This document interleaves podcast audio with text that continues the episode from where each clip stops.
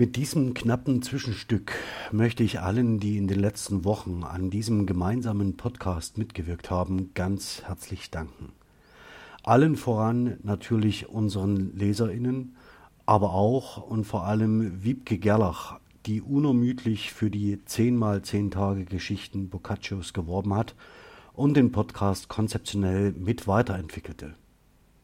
Im gemeinsamen Austausch mit ihr ist die Idee für einen ersten Abschluss dieses Podcasts entstanden, nämlich eine der Vorlagen für Lessings Ringparabel in verschiedenen Sprachen einzulesen. Diese wird im Decameron als dritte Geschichte des ersten Tages erzählt. Ich habe nun die Freude, Ihnen die Geschichte für die nächsten Tage anzukündigen in der italienischen, der französischen, der spanischen und schließlich der deutschen Fassung.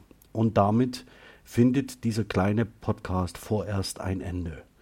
Im Namen von Maria Lieber und nun auch von Wiebke Gerlach darf ich Ihnen für Ihr Interesse danken und ich würde mich freuen, wenn ein Projekt wie dieses seine NachahmerInnen findet. In diesem Sinne bin ich ganz herzlich Ihr Alexander Lasch.